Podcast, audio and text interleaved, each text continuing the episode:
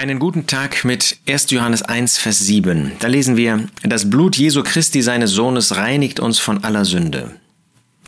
Johannes hatte die Aufgabe, Gläubigen zu schreiben, die beunruhigt worden waren. Da gab es falsche Lehrer, die sagten, es reicht nicht, wenn du an Jesus Christus glaubst. Hör mal, das muss weitergehen.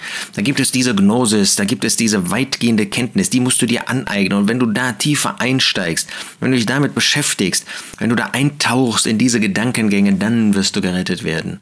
Und Johannes möchte die Gläubigen befestigen, er möchte ihnen deutlich machen, das ist alles nicht nötig, das ist alles Unfug. Nein, wer an den Herrn Jesus glaubt, der ist gerettet für Zeit und Ewigkeit. Aber da gab es auch solche, die vorgaben, ach, ähm, ich brauche das alles nicht, ich brauche nur meine Gnose, meine äh, Vorstellungen.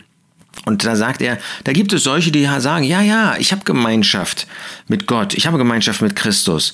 Aber sie wandeln in der Finsternis, sie tun das Gegenteil. In ihrem Leben ist nichts zu sehen von dem Licht Gottes. Dann lügen sie und tun nicht die Wahrheit.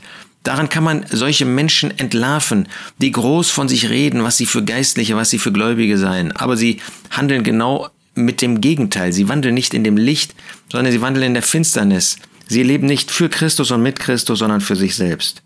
Wenn wir aber in dem Licht wandeln und jemand, der Jesus Christus als Retter angenommen hat, der wandelt in dem Licht, immer in dem Licht.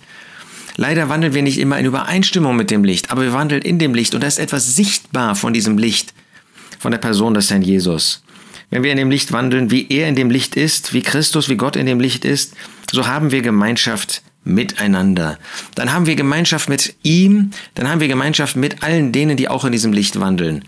Und dann wissen wir, das Blut Jesu Christi, seines Sohnes, reinigt uns von aller Sünde.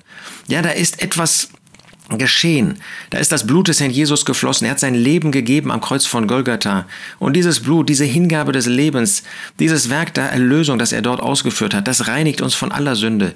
Das reinigt nicht immer wieder neu, wenn ich mich ähm, ihm anbefehle, wenn ich meine Sünden bekenne, sondern wenn ich ihn als Retter angenommen habe, dann reinigt mich dieses Werk, dieses Blut, dieser Tod des Herrn Jesus von jeder, von aller Sünde. Da gibt es nichts mehr, was zwischen mir und Gott steht. Wunderbare Sicherheit, die wir haben dürfen. Wer Jesus als Retter angenommen hat, der ist gerettet für Zeit und Ewigkeit. Der kann nicht wieder verloren gehen.